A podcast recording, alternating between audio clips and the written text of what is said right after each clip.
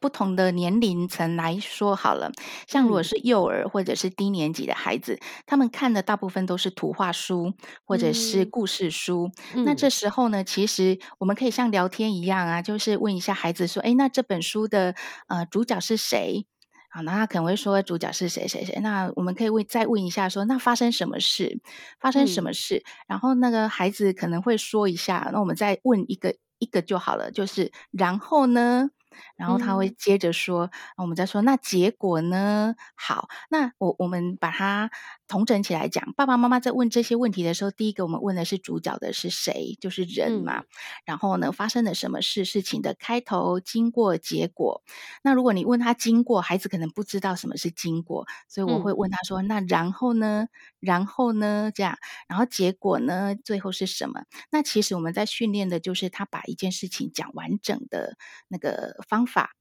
好，人物是谁？发生了什么事啊？然后呢？然后呢？结果呢？这样，那他大概就可以把一个故事的呃表达的比较清楚一点。所以他在做的是重述故事重点，同时也在做一个故事的浓缩的呃叙述。这样，好，那这是低年级跟幼儿的部分。那到了中年级呢，他要开始进入摘要的阶段啊。所以呢，我们我们大概就会呃问比较深入的问题。像刚刚呢，我们的是呃开呃开头经过结果嘛，那可能到中年级我们可以再再多加一点，就是说，那你对这件事情的看法是什么？好，就是呃表达一下看法。那爸爸妈妈也可以跟着说，诶，我觉得我听起来，呃，我的看法。是这样的，我我我也跟你介绍，呃，跟你嗯，跟你怎么说，跟你分享一下我的看法，有可能看法会不一样哦。但是他在学的就是，哎，多听听看别人不同的看法。然后到高年级呢，他可能要开始形成自己的观点了，他必须要对一些事情有主见。可是这些主见。不能来自于自己的偏颇意见嘛，所以他可能会需要呃多读几篇文章，像呃像我儿子前天啊，我就用我儿子举例，我儿子今年国一，然后要升就是要暑假过后升国一，然后他那一天就跟我说，妈妈，那个我听新广播有一个外国人来台湾，然后呢那个。中国那边呢，就想要，呃，好像要打我们了这样。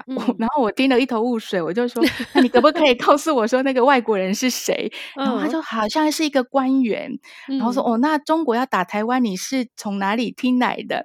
然后他就说他是看那个中国央视的那个。YouTube 说的这样，然后我就跟他说：“哦，那你还有没有看看其他的频道的报道呢？”然后他说他看了呃某个，例如说呃那那可以讲吗？那个 TVBS 类似这样哈，然后他就跟我说呃听了看了，然后我说哦那所以你看了呃中国那边的报道，还有看了台湾这边有一个一家媒体的报道，我就跟他说那我建议你再去看一看比较中立的一些。媒体的报道，例如公共电视啊，或者是我们比较我们家呃有订的中学生日报啦，这样，嗯，然后你就再去会诊一下，再来告诉我说到底发生了什么事情。好，我以这个例子为例，就是说，其实高年级到国中生，他们形成的是一个自己的观点，他必须要收集了很多的资料，所以他要去看了很多的文章，截取一到一些资讯，然后来同整、来理解，然后来形成自己的观点。